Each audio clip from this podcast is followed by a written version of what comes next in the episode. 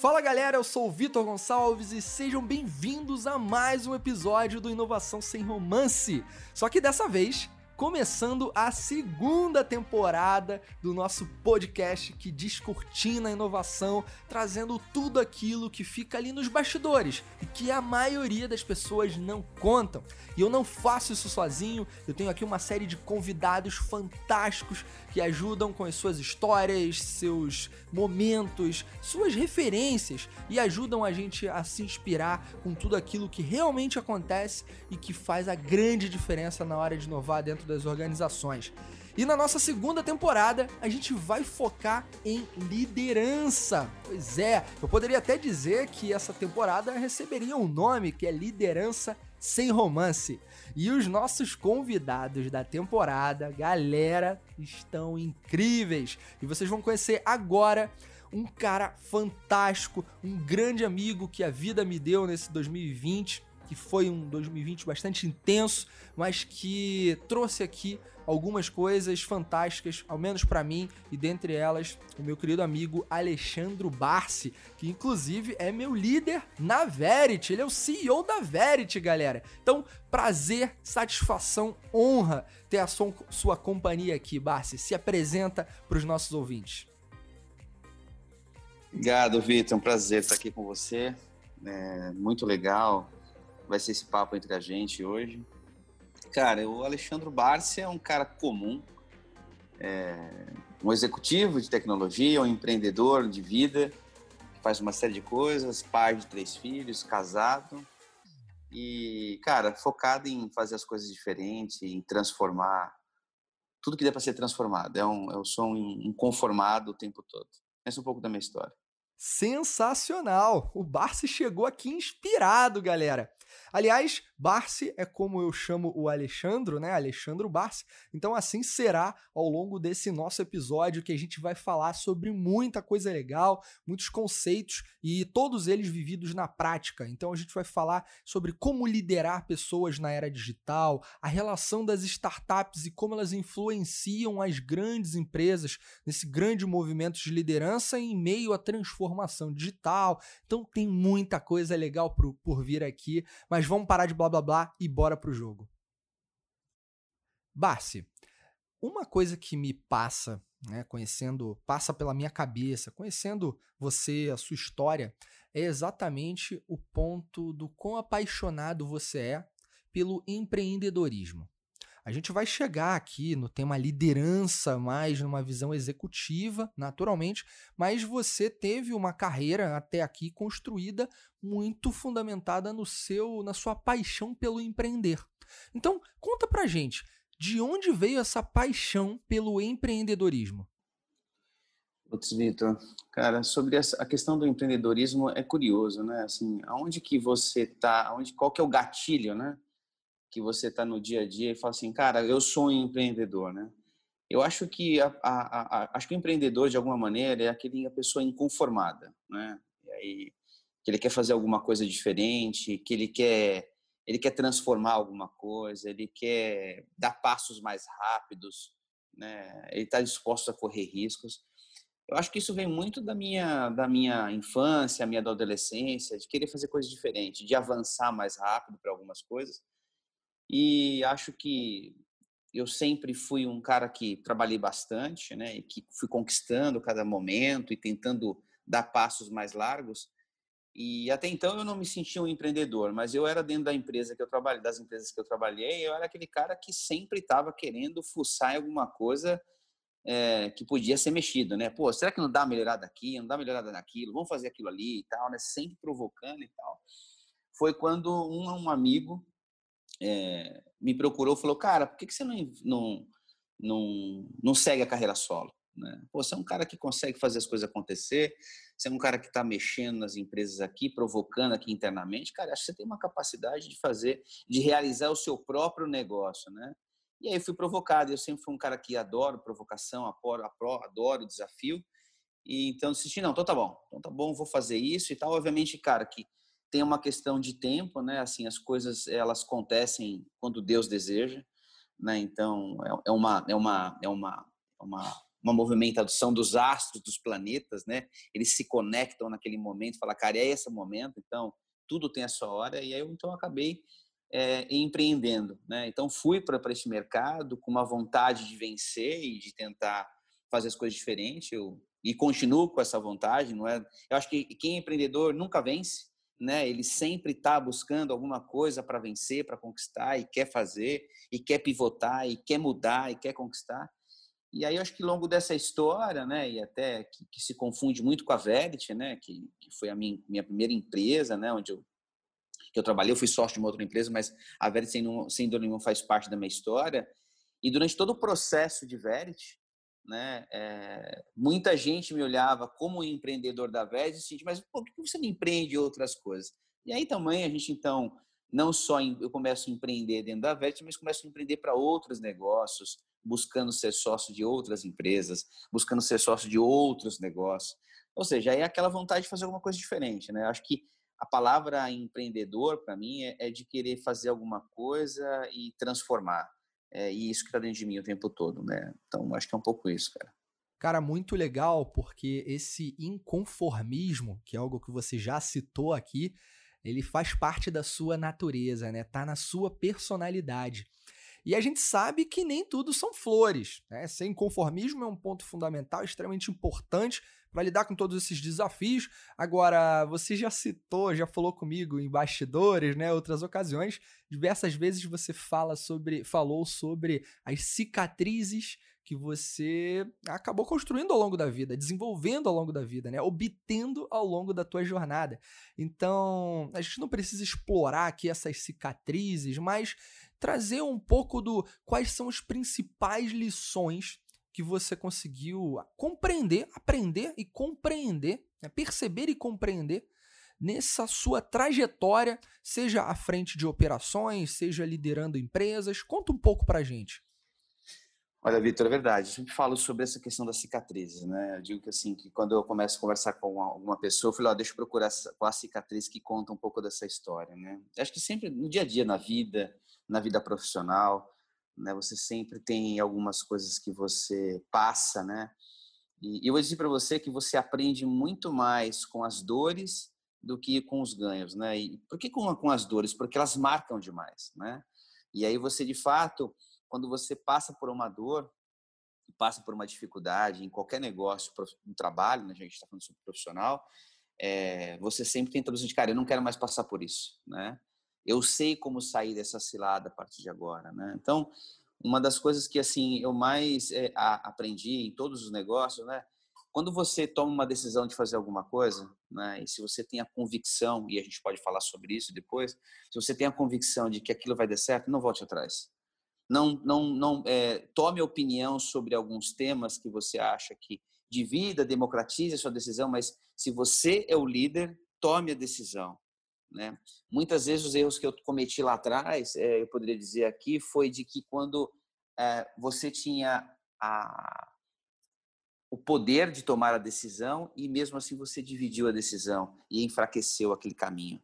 Né? Então, assim, eu, eu, tenho histórias na minha, na, na, minha vida de que, assim, ah, não, estou é, investindo em alguma coisa ou estou fazendo alguma coisa com alguma outra pessoa e eu era o líder dessa situação e acabei enfraquecendo deixando assim, ah, não, por uma questão de bom senso, eu vou deixar a pessoa conduzir sozinho, maior erro da minha vida, né?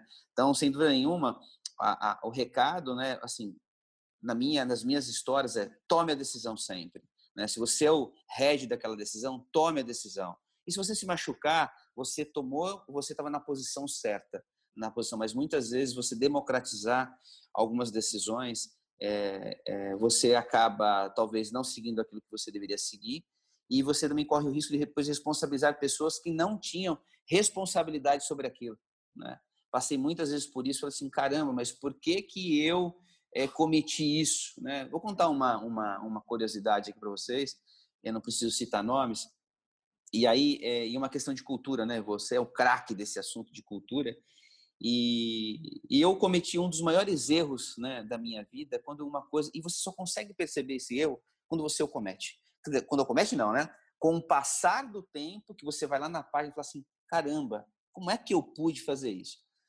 Eu comprei uma empresa, né? Fui participei uma participei uma sociedade numa empresa E aí é, a gente estava naquele coisa, né, junto as empresas, as empresas eram bem diferentes uma da outra, o, as, os profissionais que trabalhavam na outra empresa era muito diferente da Verity, né, o perfil profissional. Então eu estava tentando juntar ali óleo com água, né?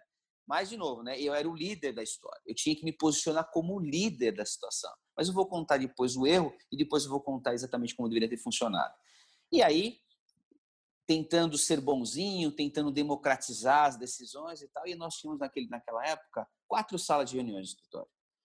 E aí, vamos fazer aqui, um, vamos colocar o nome nas salas de reuniões, escritório novo e tal, vamos colocar os de reuniões. E aí, fizeram uma pesquisa aleatoriamente. O grupo desta empresa que eu tinha comprado queria usar o nome das nomes do filme Harry Potter. Harry Potter 1, Sala lá, Beco Diagonal, todos os nomes que significavam alguma coisa do Harry Potter. A minha turma, enquanto Veres, foi colocar assim: não, não, vamos ser mais simples, vamos colocar São Paulo, Rio de Janeiro, é, Paraíba e Rio Grande do Sul. Né? E aí ficou naquela divisão, né? E eu tentando agradar gregos e troianos numa posição de líder e tal. O que, que eu fiz? Eu democratizei a decisão e resolvi colocar, Vitor, acredite, dois post-its. A mesma chala, uma chamava Beco Diagonal e a outra chamava São Paulo. Cara, essa era o maior exemplo de falta de visão, de liderança, de um erro. E assim, você tentando agradar as pessoas, e você eu cometi um grande erro.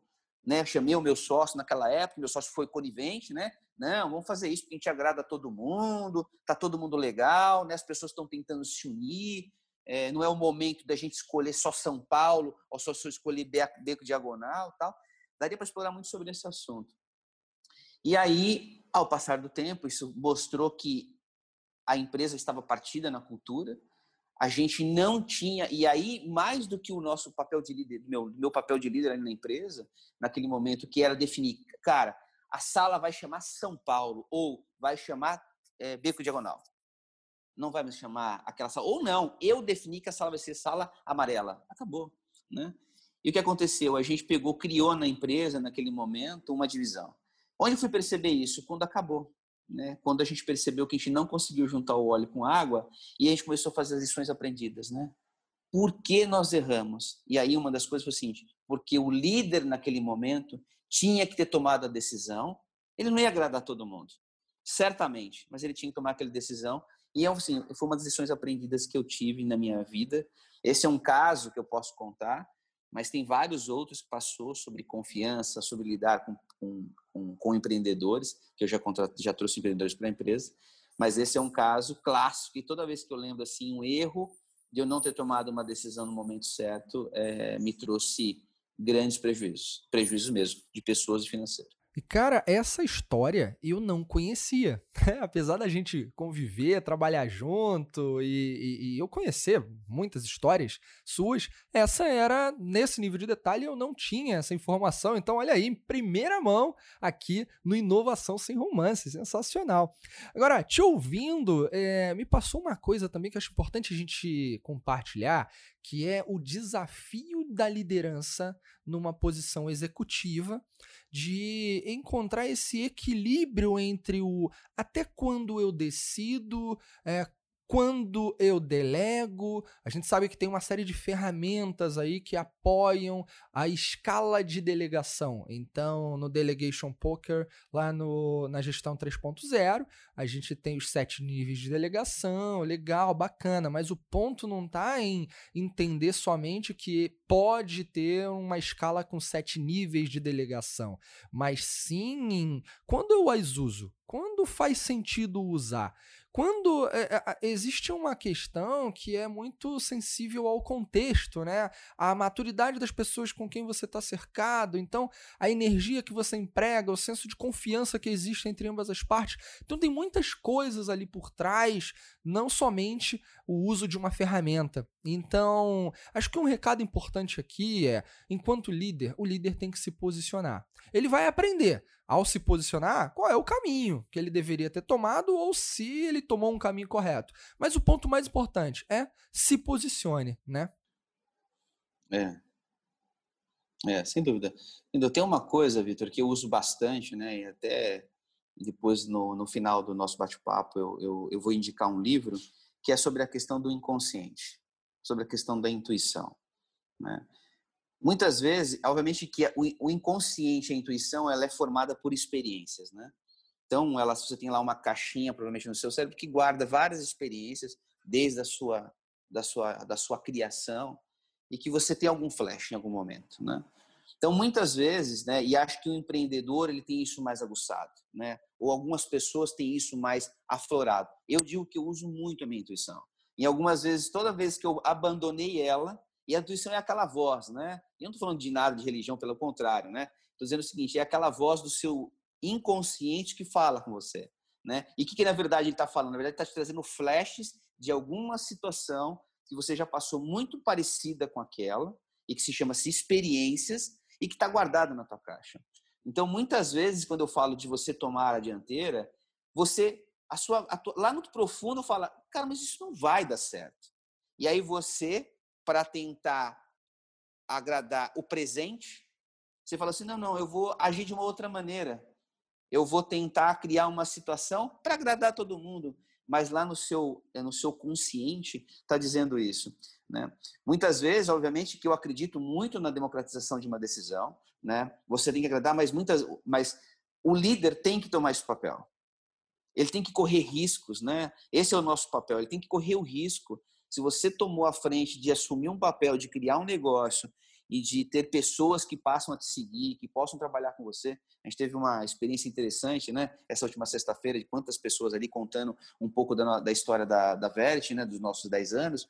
Então, muitas vezes você precisa trazer isso e você precisa tomar uma postura, precisa tomar um, um papel fundamental na decisão. Então, eu digo, Vitor, que é, é, essa linha é muito tênue, né? De você tomar, mas o, se o teu papel dentro da empresa é líder, o líder toma a decisão. Eu democratizo. Agora, putz, mas tá todo mundo querendo para a direita e você quiser ir para a esquerda, você tem duas formas. Ou você consegue argumentar com todo mundo que aquilo, ou você traz o seu inconsciente e fala, cara, pessoal, eu tenho uma experiência, eu tenho uma cicatriz aqui, né, que ela me machucou e que doeu em algum momento, né, e que está me falando, que me está me trazendo. Então, eu uso muito isso, Vitor, no nosso dia a dia. É, eu tenho muito, eu sou um cara muito intuitivo, né? Às vezes eu estou observando alguma coisa, é, e tô olhando para uma situação, eu até brinco, né? Parece lá o Thundercast, tem a visão além do alcance, né? Então, assim, eu tô olhando alguma coisa, mas eu consigo perceber as coisas. É louco isso, né? É difícil de você explicar, né? Mas é a questão do inconsciente. Alguma coisa que fala com a gente. Quando você passa a escutar isso, né? Eu acho que todo mundo tem isso. Uns mais, outros menos, acho que todo mundo Mas quando você começa a trazer ele pro, pro teu presente, é como se você estivesse discutindo ali, né? com alguém, cara, será que faz sentido, não faz sentido, né? Que experiência é essa que me trouxe tomar essa decisão, né? Então acho que é um pouco disso. Cara, muito bom. Eu acredito muito nisso também, da intuição. Acho que existe algo em nós que já sabe a resposta e muitas vezes a gente, é, sei lá, de alguma forma luta contra aquilo ou quer ir por um caminho diferente, mas algo em nós já sabe qual é a resposta.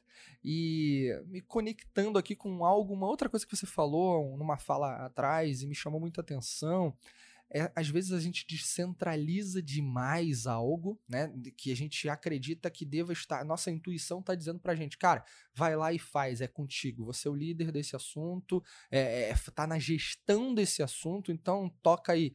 Mas de repente por algum motivo você vai lá contra a sua intuição e aí descentraliza demais e acaba fazendo o seguinte, levando riscos que eram pertinentes a você para outras pessoas, levar riscos a outras pessoas quando aqueles riscos não competem a elas, né? Então talvez elas nem estejam preparadas para aquilo. Isso acaba sendo injusto. Então, é uma reflexão também bastante interessante, vai de encontro com esse equilíbrio que a gente precisa ter. Mas vamos lá, o negócio tá ficando quente aqui, ainda no campo do empreendedorismo. Deixa eu te fazer uma outra pergunta. A gente sabe que nesse cenário de transformação digital, a agilidade cada vez mais sendo percebida como um aspecto cultural dentro das organizações, a gente sabe que surgem novos papéis, novos comportamentos. Aí vem uma grande questão. Todo líder dentro de uma organização deveria ser um empreendedor? O que, você acha? todo líder deveria ser um empreendedor? Não, não. Eu não, não, acredito assim. Eu acredito que todo empreendedor deveria ser um líder, Né? Na, na, no contrário sobre isso, Vitor. É... O papel do empreendedor, né, ele é um solitário, ele tem que tomar a decisão de fazer, de criar alguma coisa nova. Ele tem que, ele tem que liderar pessoas ou negócios, ele tem que convencer pessoas a seguir esse sonho dele a partir de agora. Né? Então, quando você pega um papel de um líder dentro de uma grande instituição, ele é um, ele é um líder, ele é uma pessoa empática, que ele realiza as coisas, ele faz um trabalho muito interessante, ele tem que ter outras características, né, de um novo profissional, né, ou seja, ele tem que ter uma relação muito mais de doação a partir de agora, né, ele é o cara que é o papel de que está na frente, né, para mostrar como as coisas acontecem e tal. Mas eu não, consigo, eu, não, eu não consigo fazer esse cruzamento entre líder e empreendedor. Né? Eu, eu acredito que o empreendedor, para dar certo, ele tem que ser um líder, porque ele tem que convencer. Né? Ele tem que sair do status zero para um status novo. Né? Ele tem que trazer para as pessoas, a gente olha, acredita nesse meu produto, acredita nesse meu serviço. Né? Eu tenho casos, por exemplo, e isso é bem curioso a sua pergunta. Eu faço parte de um grupo de, de investimentos e a gente avalia startups. Eh, então, são 100 executivos e a gente tem um, um cronograma aqui que avalia quase que uma startup por dia. Né? Então, eu sou chamado a cada 15 dias para assistir um pitch né, de 10 minutos. Uma coisa principal que a gente olha, Vitor, quando a gente está assistindo a startup falando, né, o, o, o líder, é, o líder, né, já falei a palavra, né? É o líder. É o, é o founder. O que o founder está falando? Às vezes o produto dele, cara, assim, hoje ninguém tem uma grande ideia. Todo mundo está, na verdade, melhorando processos, melhorando negócios que já estão prontos, né? Então, muitas vezes, e o que a gente mais observa é o papel do líder. Se aquele cara é um cara que convence, se aquele cara é um cara que tem traquejo, se aquele cara é um cara que de fato pensa em pessoas. E você começa a fazer perguntas humanas para o cara.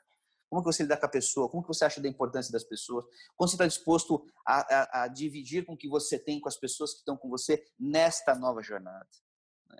Aquele cara que entra meio travadão, né? Saiu de uma grande indústria e resolve empreender. Às vezes ele tem um bom negócio, um bom negócio na mão, mas você vê que ele já chegou cansado, ele tem dificuldades muito grandes em, em, em se comunicar com as pessoas, né? Então, assim, existe uma, uma, uma, grande, uma grande mudança. Então, assim, eu não acho que todo, é, todo líder deveria ser empreendedor, né?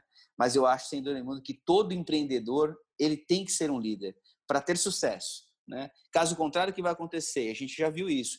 Muitas startups que a gente está olhando, que a gente diz o seguinte, olha, faz sentido é, talvez investir nessa startup e convencer no futuro de que o, o, o founder abra mão do papel de CEO da empresa.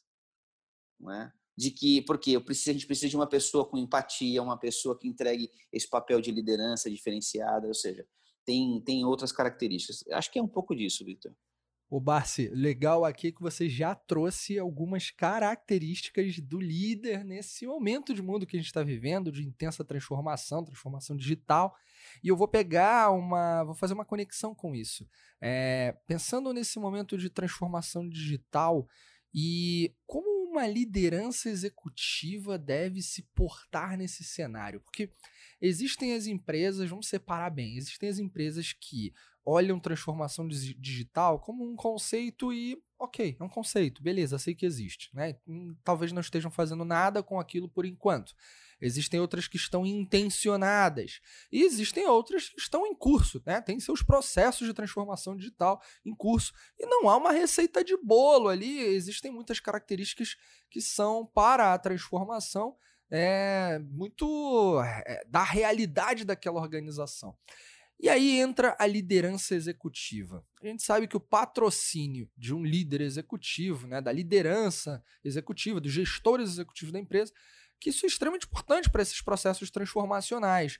Agora, como é que esse líder deve se posicionar quando a gente fala de ser um patrocinador? Desmistifica para a gente o que é ser um líder, um gestor patrocinador dessas transformações, da transformação digital, é, até para tirar muito do que. De, de, de, algumas historinhas que podem se tornar fantasias nas cabeças das pessoas. Então, o que é de fato ser um patrocinador dessas mudanças?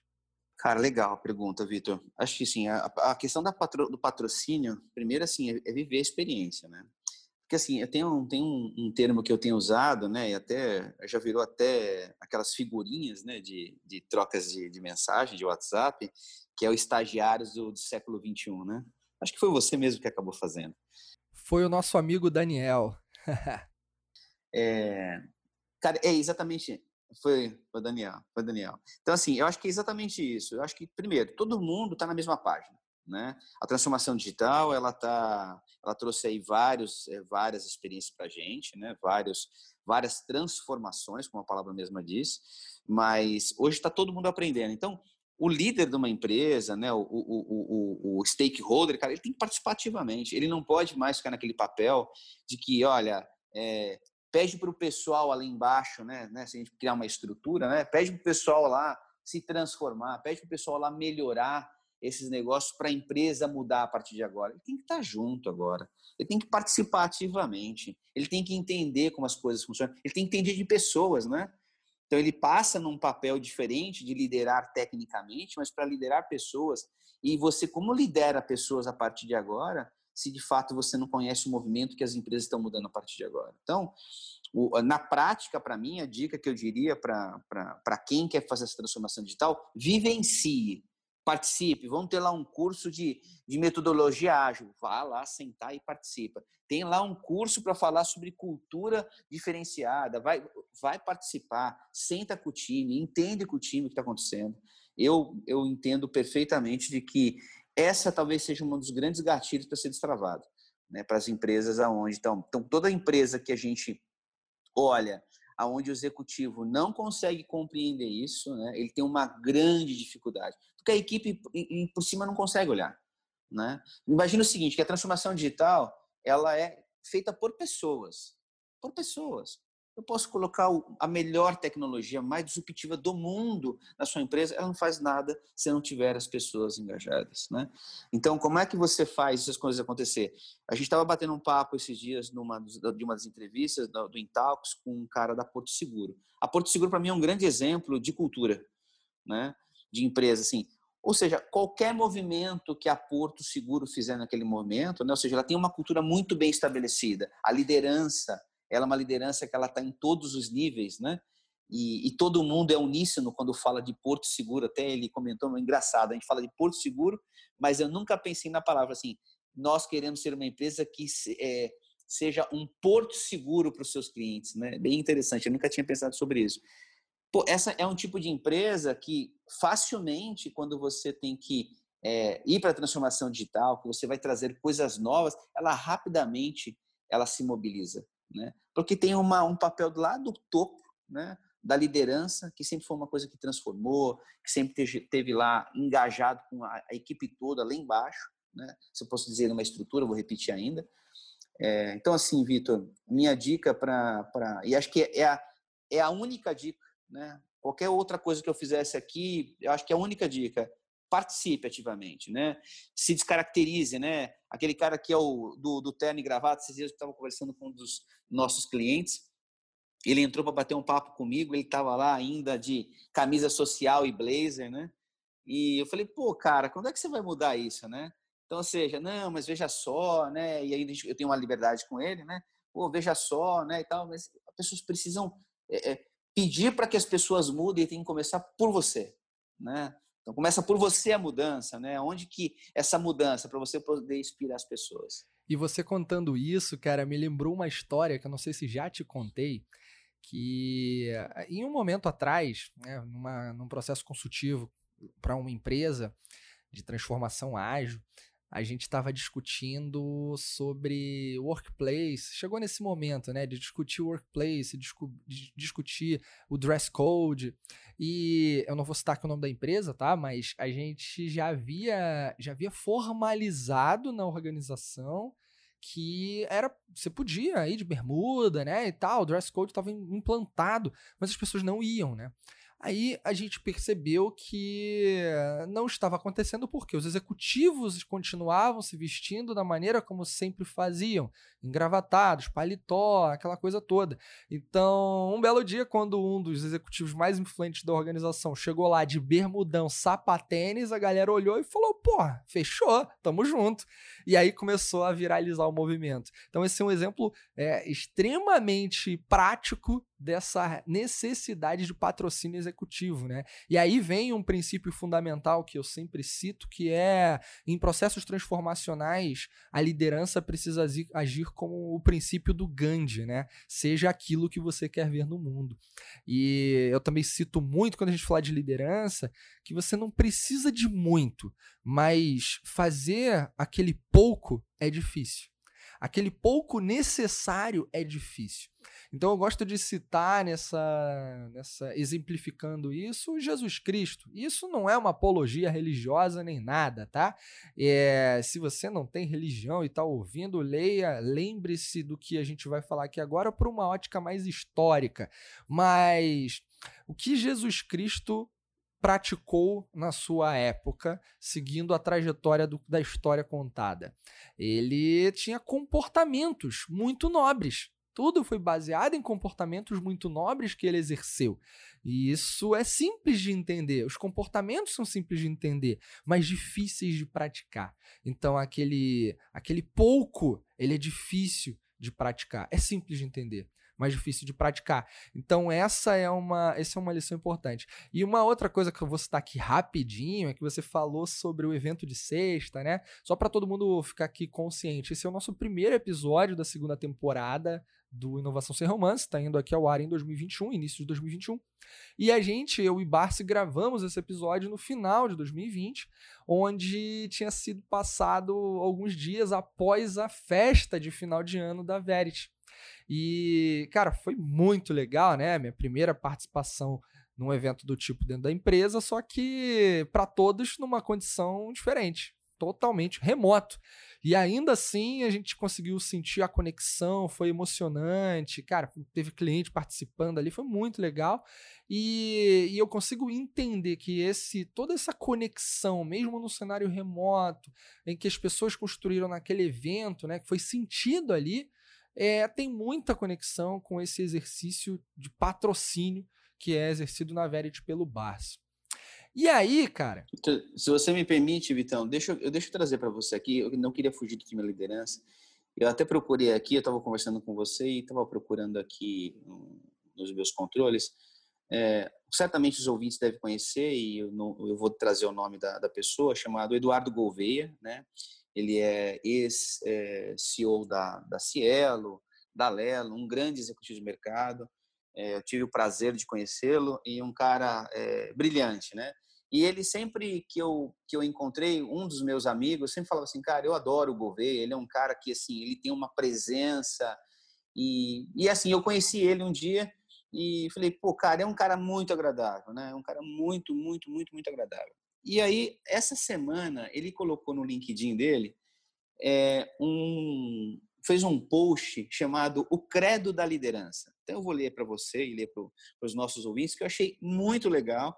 Teve milhões de curtidas, porque eu acho que ele conseguiu definir muito bem exatamente. Ele, ele escreve aqui na, na, no depoimento dele que ele escreveu há muitos anos atrás esse credo e que ele lia todo dia de manhã esse credo para gravar na mente dele qual era o papel da liderança. Então ele começa assim: ser líder é ser uma pessoa simples, com extrema motivação, alegre, que leve a vida com muito bom humor e descontração, reconhecer nas pessoas o melhor que elas podem dar, enaltecer e reconhecer o positivo e minimizar o negativo. Ser verdadeiro sempre, duro quando precisar ser, mas com muita suavidade. Se preocupar mais com a forma já que o conteúdo tem que ser tratado. Reconhecer que cada membro da minha equipe, reconhecer que cada membro da minha equipe, reconhecer que cada membro da equipe os seus talentos diferenciais e potenciais. Dar a cada um o desafio que ele precisa do tamanho certo. Amar todas as pessoas que o cercam. Então é muito legal e tem tudo a ver com o papel de que falou aqui, por isso que você falou, eu quis trazer para você isso sobre a questão de Jesus Cristo, né? Que é exatamente o que é amar de se entregar, né? Muito legal essa história é, é, desse papel aqui que o que o Gouveia colocou. Faz, faz sentido os ouvintes dar uma dar uma, uma procurada nesse nesse nesse tema. Muito legal. Cara, que presente você trouxe aqui pra gente com esse credo da liderança do Gouveia, que ele fecha de maneira brilhante com o amor, né? E eu vou conectar isso é. com o um próximo ponto aqui, cara. Olha aqui como as coisas se conectam, uhum. né? A gente está vivendo um mundo de muita incerteza, uma, uma, uma complexidade cada vez maior em todas as relações. E eu vou uhum. conectar isso também com a sua história. Você fundou a Verity, você comprou empresas, você investiu em outras. É, tudo isso você utiliza dados para tomar decisões nesses movimentos empreendedores, né? Na, a, a, estando à frente de uma liderança e gestão empreendedora. Agora, dados são extremamente importantes, mas também há essa coisa do instinto, né? Você já trouxe isso um pouco aqui, mas acho que dá para a gente debruçar mais usando o, o, esse fechamento do credo de liderança do Gouveia aqui. É, tem essa coisa do instinto, do sentimento, da coragem, e aí me lembro lembro do nosso amigo Cristiano Barbieri, que falou uma, uma uhum. coisa numa entrevista que eu fiz com ele há, há um tempo atrás, que ele falou assim, Vitor, não existe transformação sem coração. E por quê? Porque coração, o core, né, esse prefixo core, ele está ligado à coragem. Então, quem tem coração tem coragem. E a transformação para acontecer é necessário ter coragem. Olha que legal, né? Reflexão. E aí. E a pura verdade, né? E aí eu quero fazer isso tudo, trazer para você a seguinte provocação, cara. O quanto é importante de fato para um líder executivo, né, para uma liderança exercer o seu papel, um gestor exercer o seu papel, o coração. O quão importante ter essa relação do, da coragem, do coração envolvido no seu exercício. Então, Vitor, assim, do papel do, do, líder, né? Se a gente falar do papel do líder, sem dúvida, ele tem que usar o coração. Quanto mais, acho que cada vez mais. Né? A, a gente está num mundo que as pessoas estão sendo bombardeadas né, de informações e de caminhos e de você não sabe para mais caminho que vai, para o que você estuda, ou para onde você vai, ou para onde você olha, quem você seguir, quem é a sua referência, né? Então, acho que o nosso papel fundamental é trazer sempre experiências de vida, né? O que de fato faz com que a tua história, se você está num papel que você tem uma pessoa que você está tendo uma relação e que você pode ajudar essa pessoa a ser melhor, que experiência de vida você pode trazer para essa pessoa? Né? Eu acredito muito nisso. E é isso para mim a questão do coração. Né? Quantas pessoas a gente tem ao nosso redor e eu faço isso com as pessoas que eu que eu que tá comigo no dia a dia e como também recebo de pessoas que estão no meu dia a dia. Muitas vezes eu peço conselho e eu vejo muitas vezes que ninguém está ali me citando, olha, eu vi lá no livro, numa leitura XPTO, a pessoa está falando de coração, de vida, né? Qual foi o caminho, né? Nós temos filhos, exatamente isso que faz, né? Eu converso muito com meu filho que é mais velho, e todas as vezes que eu trago para ele, eu trago para ele uma liderança enquanto pai, né? Exatamente uma relação de amor, né? E de coração, né? Que caminho que eu quero que ele chegue, né? Onde ele vai buscar isso? Eu não tenho, eu não posso contar para ele de que, obviamente, que a gente traz algumas experiências fora, né? E tem que ser aproveitado, a gente nunca pode se negar sobre isso. Então, o líder para mim, a partir de agora, né? Ele tem, ele tem um papel, ele tem que mudar, né? Ele tem que saber que ele não é autossuficiente, que as pessoas não são robôs, que tem é, é de carne e osso e que tem sentimentos e que precisam ser compreendidas, porque nós também precisamos ser compreendidos, né? A mesma necessidade que as pessoas têm, é, nós temos, né? Eu digo que, eu não sei se você já ouviu falando isso alguma vez, Vitor, mas é, a humanidade, o ser humano, ele tem, ele carrega uma, eu não sei se é uma necessidade, mas é um, eu diria que é uma necessidade, né? Que é a necessidade dos três P's, né? Que é o do pai, do patrão e do professor, né? E por que esse, essas três figuras, né? Porque o pai é uma, uma, uma pessoa fundamental na nossa vida, na nossa criação, no nosso caráter. O professor que nos ajuda, né? E é onde está aí o nosso patrão, depende. E, e, mesmo que você esteja no papel de patrão, né? Entre aspas, você sempre está buscando apoio sobre alguém. Então, o ser humano por si só, ele tem essa dependência, né? Então, essa humanidade. Então, a gente precisa é começar a compreender exatamente as pessoas, né? As diferenças, entender. Obviamente que a gente não vai conseguir é, é, ter essa característica de, de conseguir abraçar todo mundo, até porque somos seres humanos, né? Temos as nossas os nossos defeitos, temos inúmeros defeitos, mais do que qualidades, mas eu acho que é fundamental o, o, nosso papel de líder buscar cada vez mais se aperfeiçoar, ser uma pessoa diferente e principalmente compreender as diferenças, conviver com a diversidade. Isso para mim é um papel, é um líder que, que vai ser completo. Muito bom, cara. E, e, a, isso me traz também a, a uma recordação muito importante. A gente, em 2020, teve uma publicação editorial bastante relevante, importante no mercado, que foi o livro da Jornada Colaborativa, da qual eu sou parte e sou membro, que foi o livro Jornada Ágil de Liderança. É um livro que, por acaso, eu estava à frente da curadoria, na liderança da curadoria desse livro, junto a 85 pessoas, né? Foram, contando comigo, 86 coautores nesse projeto editorial. E a gente lançou, junto ao livro, o Manifesto da Liderança Ágil na Era Digital, que foi é, é, um projeto também co-criado. Levamos a outorgantes, executivos no mercado, para outorgarem, e 12 executivos outorgaram. Um deles é o nosso querido amigo Barsi, que está aqui com a gente, e um dos valores do manifesto é justamente diversidade.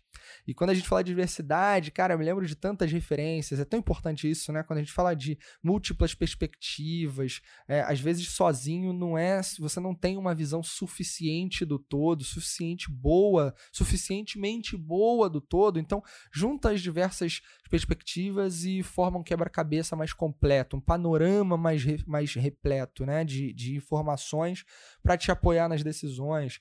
Eu me lembro na época que fiz programação neurolinguística, quase 10 anos atrás, que uma frase que eu aprendi é que cada um tem o seu mapa de um mesmo território. E o professor que disse isso para mim na época, não só para mim, mas para a turma, ele queria dizer uma coisa muito óbvia, né? É, cada um é um universo, uma singularidade que vê o mundo a partir do seu próprio histórico, das suas próprias referências. Em cada um, então, monta um modelo mental de mundo. Não dá para assumir uma única coisa como verdade, mas tem várias verdades.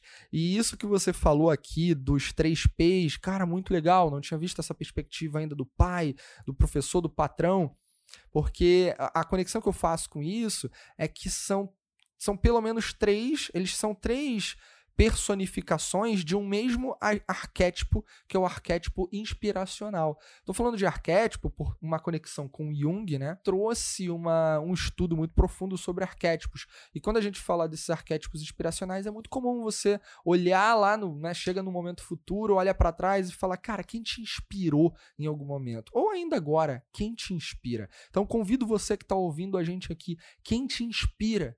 Anota essas pessoas, anota o nome delas, busque sobre o que elas estão fazendo, traga o máximo de, de informações do que elas fazem para você também e aquilo servir ainda de mais combustível para você, né? E aí, ô Barsi, eu te pergunto, quem são seus arquétipos inspiracionais? Quem são os seus, as suas referências? Cara, assim, é, eu tenho algumas pessoas no meu dia a dia, né, que, que a audiência obviamente não, não conhece, né, mas amigos que de alguma maneira me inspiram, né, que é aquilo que você disse, assim, para quando eu crescer eu quero ser é, é, como aquela pessoa, e eu acho que a gente não tem que perder isso nunca, né, e eu vou dizer aqui para os nossos ouvintes que eu já me deparei com uma situação dessa, de assim, caramba, mas é, eu, eu, eu não tenho ninguém como referência, isso é péssimo, né, você de fato, porque não é porque você se acha autossuficiente, é porque talvez esteja faltando alguma coisa, algum combustível, né? Para você enxergar que você precisa melhorar alguma coisa. E eu fiz um trabalho para buscar, inclusive, pessoas. E aí comecei, na verdade, era, é que eu não conseguia explicitar o nome das pessoas, mas eu via em alguns amigos, pessoas que passaram pela minha vida e que deixaram as suas marcas, deixaram as suas cicatrizes positivas na minha vida, né? Com algum ensinamento e tal. Mas se eu pudesse trazer para você hoje uma pessoa que de fato é, eu, eu tenho acompanhado a história, né, é, e tenho lido sobre, é, sobre ele, estou até para comprar um livro dele agora, é o Barack Obama. Né?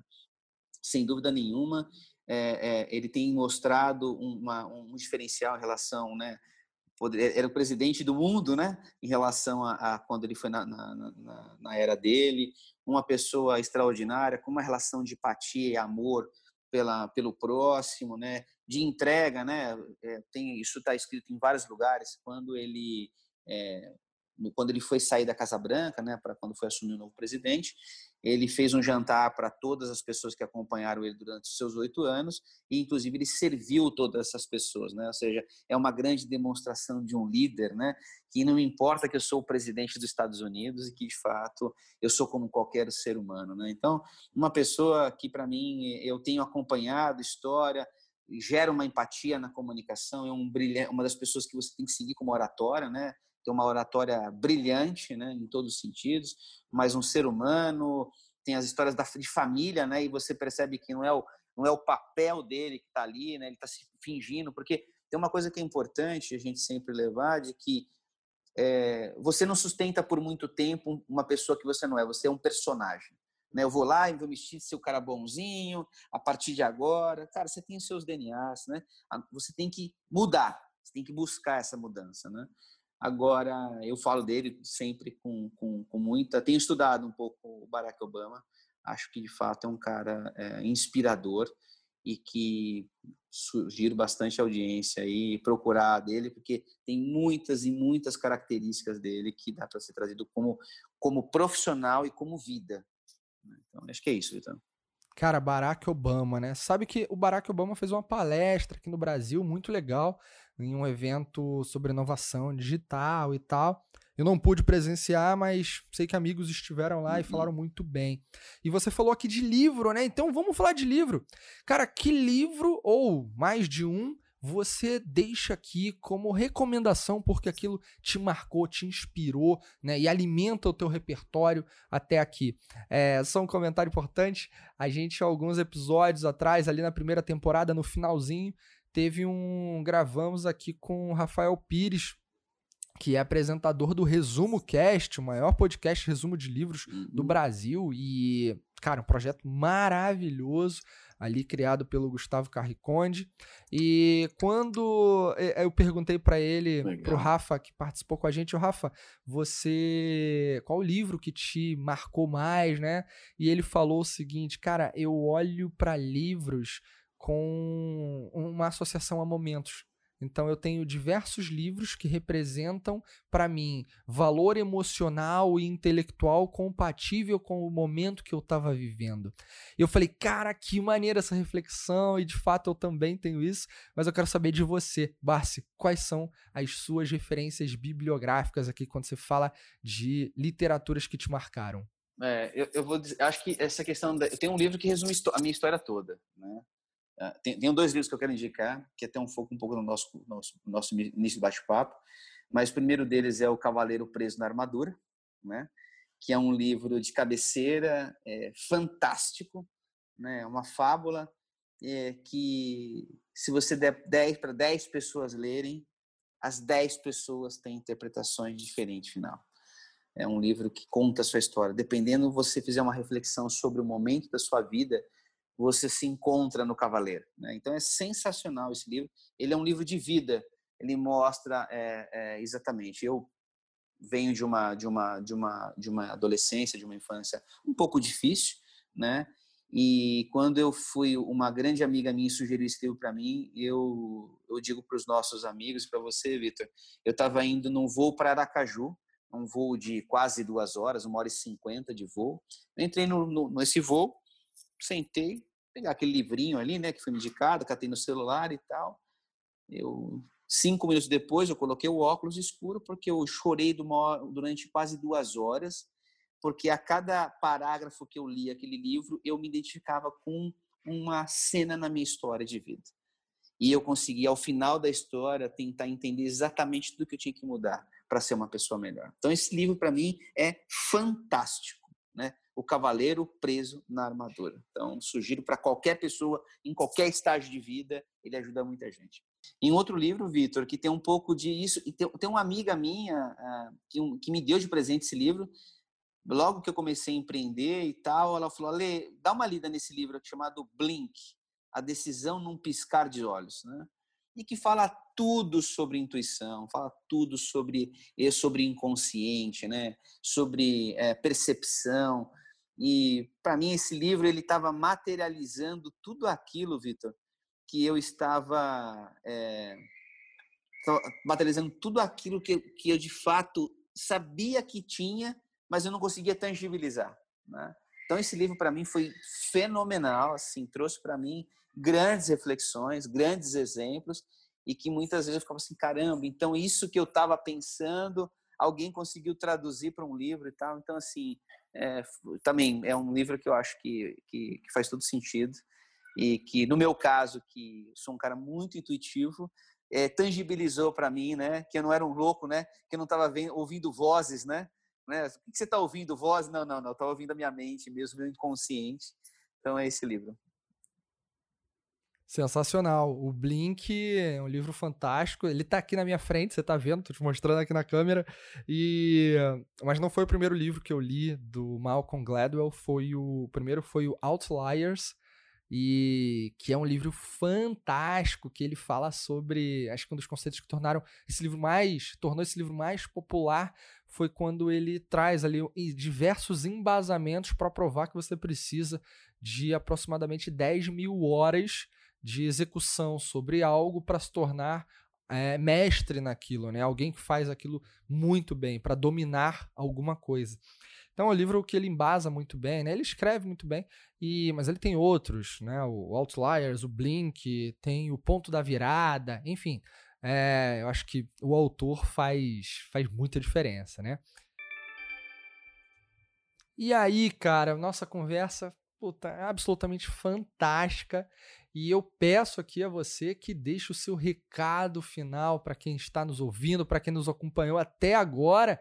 E também diga aqui para as pessoas onde que elas podem te encontrar. Afinal de contas, hoje o mundo 100% digital é muito mais fácil a gente manter contato através das mídias que estão por aí. Então, por onde a galera te encontra, Barsi? Legal, Vitor. Cara, assim, primeiro vocês podem me encontrar na, no LinkedIn, Alexandre Barsi, Barsi com SI. É, pode me encontrar nas redes sociais com esse mesmo nome, pode encontrar um pouco sobre a história da Verity em verity.com.br, no mesmo nas redes sociais, Instagram, LinkedIn. Então você conhece um pouco da história da Verity, um pouco da história da, do Alexandre, né? Ali se confunde. E eu acho que a minha mensagem final, né, sobre é, pessoas que querem empreender, e pessoas que querem liderar, né? Acho que a palavra, acho que você usou aí no nosso bate-papo é coração né? Coração, intuição, né? Haja ali com coração naquilo que tem que agir, use sua intuição para de fato acelerar algumas coisas na sua vida. Não deixe de ouvi-la, exercite para ouvi-la a partir de agora. Cara, e olha para frente. Vai errar, não tem não tem certo. A minha vida de empreendedor, errei, acertei, errei, bati machu, machuquei, perdi amigos, perdi pessoas queridas. Esse é o papel. Né? Não tem fórmula. Mas qual que é para não errar? Não tem. Não existe. Você, você de fato vai aprender com as experiências. As experiências vão te trazer para você grandes cicatrizes e que quando você naquele momento que for passar por um mesmo por um mesmo motivo, você falar assim, qual é a minha cicatriz que me recorda isso? Então essa é a minha minha mensagem final. Viva experiências. Muito bom, cara. E isso me inspira a trazer um recado final que passa por dois pilares centrais no exercício da liderança. Então, você que está ouvindo a gente aqui, que tenha ou não uma posição de gestor dentro de uma organização, e faça o que você fizer, né? tenha a posição, o cargo que você tiver, seja quem você for, não importa. A sua intenção vai determinar se você é líder ou não. Eu não creio que liderança seja algo atribuído somente a gestores dentro de uma organização, mas que a liderança é uma atitude diante da vida baseada nas suas intenções e como você protagoniza diante das intenções que você tem. E isso envolve pessoas né, ao seu redor. Então, para para pensar que tem dois pilares centrais aqui, observando essa conversa que eu e Barsi tivemos. O primeiro pilar é a gente precisa olhar para o que temos à nossa frente e fazer o que nós temos à nossa frente. Então, é muitas vezes é o pouco. Mas fazer o pouco dá trabalho, fazer o pouco é difícil. Então, muita gente quer inventar, fazer um monte de coisas e tal, soltar fogos, mas galera, qual é aquele pouco que tá na tua frente, que tá ali debaixo do seu nariz e que precisa ser feito? Dá trabalho, vai ser difícil, vai ser trabalhoso, mas você precisa fazer. E esse é o primeiro ponto. O segundo é uma relação de experiência que você vai construir e que você só constrói fazendo aquilo com persistência, fazendo com consistência, né? Persistir e ter consistência. Então, em cima da tua visão, em cima da tua intenção, daquele pouco que você tem que fazer, mas tem que fazer bem. E fazer bem dá trabalho, é difícil, mas ser consistente, fazer sempre, fazer todos os dias, cultivar. É praticamente fazer cultivar uma planta. Só que você vai ao longo desse caminho acertar, errar e aprender. Isso me lembra um uma parábola antiga na relação mestre-discípulo, cujo discípulo fala para o teu mestre o seguinte: Mestre, como eu faço para me tornar sábio? E aí o mestre responde para o discípulo: Meu filho, você precisa de experiência. Ah, é experiência, mestre? E como eu faço para ter experiência? E o mestre responde para ele: Fazendo boas escolhas. E como eu faço, mestre, para fazer boas escolhas? E o mestre responde aquilo que é o mais árduo, mas é aquilo que funciona: fazendo péssimas escolhas. Então é um caminho natural para você alcançar essa consistência de resultados positivos fazendo o pouco que é difícil, mas é aquele pouco que vai te levar mais longe. E com isso, meus amigos, a gente se despede aqui e a gente se encontra no próximo episódio do Inovação Sem Romance, que está começando com essa temporada sensacional sobre liderança. A gente se vê. Tchau!